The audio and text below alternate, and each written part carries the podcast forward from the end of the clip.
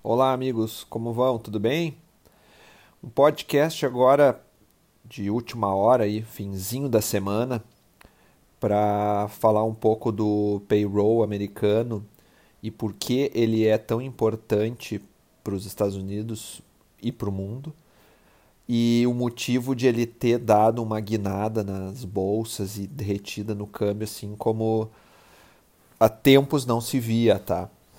É, claro que a gente já vinha observando quedas fortes no dólar nos últimos dias, nas últimas duas semanas, mas uh, no momento em que ele caiu e encostou nos cinco reais, nós aqui tínhamos uma visão de que os cinco reais poderia ser ali o, o um suporte para pushback, como se diz, pullback, desculpa. E e o que, que é o pullback? É, o, é como se fosse uma, uma bolinha que a gente joga no chão, ela quica, né? Encostou e voltou a subir. Né?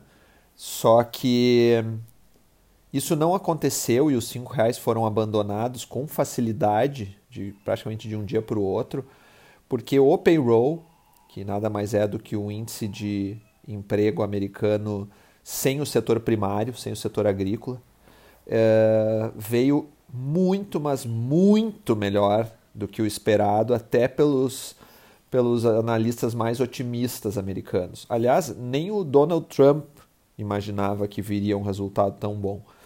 Para vocês terem uma ideia, estava sendo estimado perda de mais 8,5 milhões de empregos na economia americana, que, que já vem perdendo aí milhões e milhões ao longo dos últimos três meses. Tinha gente apostando que ia chegar a 20% a taxa de desemprego lá. E ao invés de, de, o resultado ser ali por volta dos 8 milhões de cortes de trabalho, veio 2,5 milhões de novos empregos. Então, eu diria com convicção que isso é a grande virada da, da crise. Tá? Não a virada, assim, não significa que simplesmente acabou uh, todo o estrago do, do, do coronavírus e que agora já é um novo mundo. Mas significa que a economia americana deve se recuperar muito mais rápido do que se imaginava.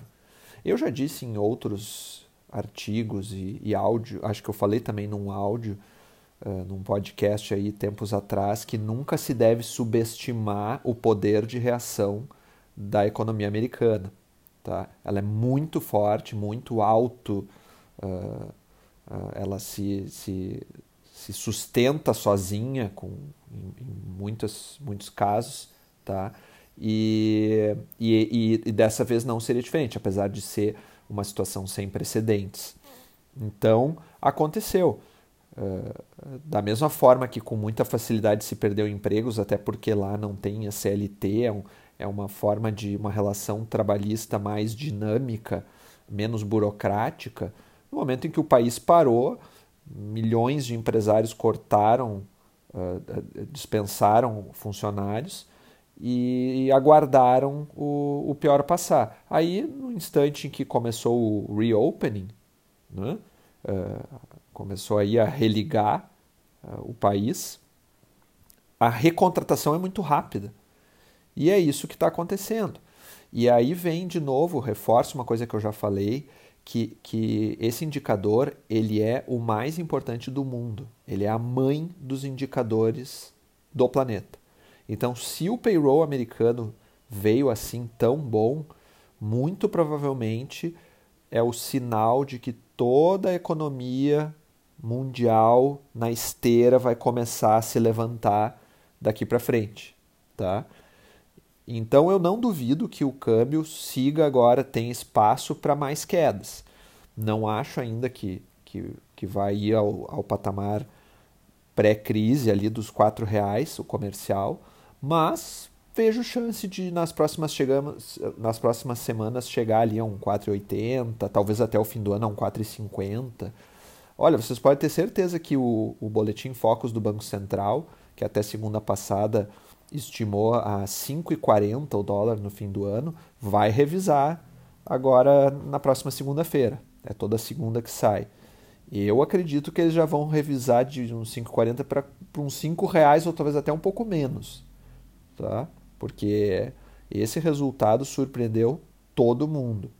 Bom, o Trump está eufórico no Twitter, é até engraçado de acompanhar, não sei se vocês acompanham no Twitter, mas vale a pena. O cara tá lá uh, comemorando muito. Foi, fez uma coletiva hoje, tudo, falou do, da, da, de toda a confiança que ele tem no, no país e, e, a força dos Estados Unidos. É, é bem motivador assim ver ele falando. Acho que faz a, a maioria das pessoas uh, ganhar confiança, esperança. Acho interessante, assim, ele está se mostrando um, um grande líder em meio a uma crise, na minha opinião. E eu acho que é nas grandes crises que os verdadeiros líderes aparecem. Nisso o Bolsonaro não está indo bem aqui. Isso é, é, bem decepcionante. Tá? Ele não está não tá sendo nada responsável nas suas declarações, em dar o exemplo.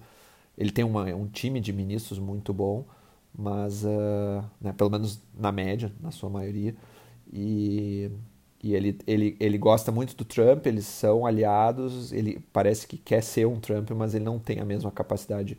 O Trump é um gestor, né? E o Bolsonaro é mais um político de carreira. Então, uh, mas enfim, só fiz um comentário de opinião política muito rápido, só para adicionar. Mas o resumo é esse: é, a sexta-feira foi de excelentes notícias.